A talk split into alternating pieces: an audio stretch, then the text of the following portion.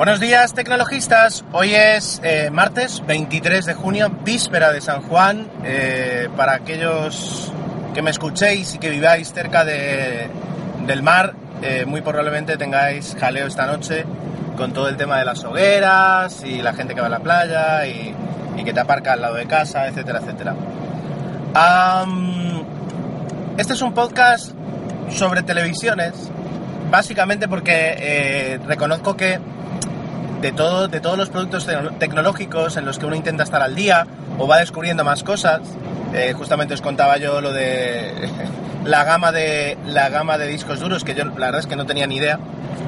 Pues re- debo reconocer que con las con las televisiones me pasa, con los televisores me pasa lo mismo, porque ah, si uno no está buscando o no, no piensa comprarse uno, pues como mucho mira la, oferta de portada de, algún catálogo de, hipermercado y poquito más. Entonces, el otro día, el, sábado por la noche, hice una prueba, un podcast piloto sobre algo que no sé si verá la luz, pero que eh, de, de alguna forma lo que, lo que intenté hacer es repasar eh, pues un folleto de tecnología que había traído el Carrefour con diferentes precios, diferentes productos, etcétera, etcétera. Y bueno, ahí hice una prueba de cómo quedaría el, hacer un podcast sobre eso, ¿no? Eh, lo cual me permitió durante, durante un rato eh, revisar precios, prestaciones, eh, oferta, marcas de televisores y me di cuenta de eso, de que estaba totalmente ah, fuera de mercado. Incluso ayer, hablando con un compañero de trabajo, pues le decía que, que, bueno, que, que había visto televisores de 200 hercios y él me decía que, bueno, que eso ya estaba superadísimo y a mí me extrañaba y, realmente luego vi- viendo el mismo catálogo de, de- de Carrefour vi que incluso Sony eh, presentaba un televisor con 1000 hercios. También me gustaría, y yo creo que no hay demasiados blogs sobre eso, eh, que te expliquen los avances en, en tecnología de televisor para que te digan exactamente qué, qué vas a ver diferente eh, en un televisor de 1000 hercios con respecto a uno de 100, 200 o 400. No sé dónde está la ganancia, ¿no? Y, y viendo un poco los precios, de hecho, el, que vi que me llamó la atención es el de portada que tiene Carrefour, que es un eh, LG LED, por supuesto, 30, eh, 50 pulgadas, 3D, Smart TV, a, a 400 hercios, algo así, con tres puertos HDMI, vamos, Wi-Fi, por supuesto, viene con todo y que tiene un coste y que cuesta 679 euros. Financiado a 10 meses sin intereses por Carrefour. O sea, a poco que, puedas y, necesites una tele nueva, pues eh, desde luego es un, es un aparato, ¿no? Es un, es un verdadero es un verdadero televisor a tener en cuenta. Y a partir de ahí también estuve pensando, digo, es curioso porque tú te compras un portátil eh, y si es un portátil con Windows, que no es que te, a ver, tengo cosas en contra de Windows, pero quiero decir, no, no lo digo porque sea Windows, sino porque mi experiencia en, muchos años me demuestra que cualquier ordenador con un Windows instalado, al cabo de X años, eh, si, no, si no reinstalas de cero, formateas ese Windows, ah, tienes un ordenador que es impracticable, de lento, de pesado, de, de hardware que se te ha instalado, de programas residentes, etcétera, etcétera. Claro, eh, para, para personas como yo, que la verdad es que están puestas todavía en ese aspecto, hacer un formateo, meter ahí el, el USB o el DVD de arranque de Windows y volver a instalar de cero, es una opción más que probable y, y de hecho yo soy el familiar que te hace eso, pero, o el amigo, pero, pero mucha gente se encuentra con, con un Windows de cuatro años instalado con todo lo que arrastra y, se da cuenta que el ordenador que tiene ahora no tiene nada que ver con el ordenador que tenía eh, cuando lo compró.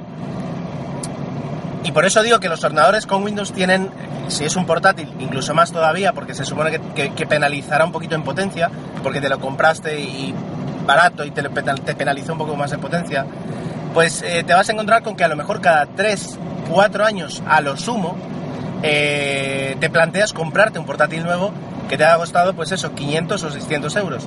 Si es un Mac, eh, también pasa, por supuesto, pero por ejemplo, siempre pongo eh, como, como ejemplo el mío, yo lo compré de segunda mano con un añito el portátil y es un MacBook Pro de 2009, que yo lo compré en 2010.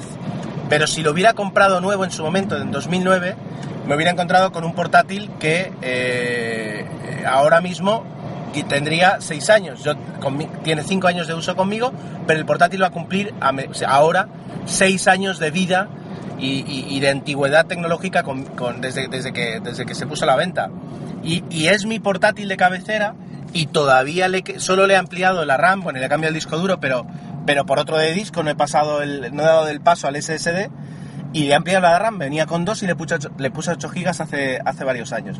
Quiero decir, y es mi portátil, y es mi ordenador, es el ordenador que tenemos en casa, y lo va a seguir siendo, pues, o bien, toco madera, que si no se estropea, eh, pues lo va a seguir siendo pues como mínimo, yo que sé, dos o tres años más. Y llegado el caso sí que daré el paso al SSD, aunque entiendo que ya se escapará de mi, de mi, de mi comparativa constante, porque si ya te pones a tocarle el disco duro y le cambias la tecnología y sacas el lector, etcétera, etcétera, pues realmente ya estás hackeando un poquito tu, para bien, hackeando un poquito tu portátil. Quiero decir, ya no puedes decir, tengo un portátil de 7 años, ¿verdad? Pero con, con esteroides. Lo que quería decir es que eh, con los televisores pasa algo diferente y es que al menos mm, me pasa a mí y decidme, decidme si estoy muy equivocado, uno no se plantea cada cuatro o cinco años cambiar de televisor, comprarse un eh, eh, televisor nuevo, ya digo que, no sea caro, que en el rango de los 500, 700 euros, que ya veis lo que ahora se obtiene por 500, 700 euros, o incluso menos si quieres un televisor más pequeño de 32, 30 y 37 pulgadas, ah, uno no se lo plantea y realmente me puse a pensar si realmente, uy, perdón, eh, estaba, estaba, eh, estábamos, o al menos yo personalmente, no entendiendo correctamente eh, la tecnología de los televisores tal y como están. Lo que acabo de decir no tiene ningún sentido, dejad que me explique mientras termino de aparcar el coche. Quiero decir, a lo mejor la tecnología de los televisores comercial y, técnicamente, pues se ha modificado, ha avanzado y ahora sí que para poder, poder disfrutar de la última tecnología tendríamos que sumar al carro de, productos que hay que cambiar, como el teléfono, como el iPad, como el portátil cada tantos años, pues decir, pues mira, eh, cada 5 o 6 años hay que plantearse comprar una tele nueva. A lo mejor ha llegado ese momento o, tal vez no. Y, esa es la duda un poco que tengo. Es decir, yo lo comenté justo en este, en este podcast piloto que grabé.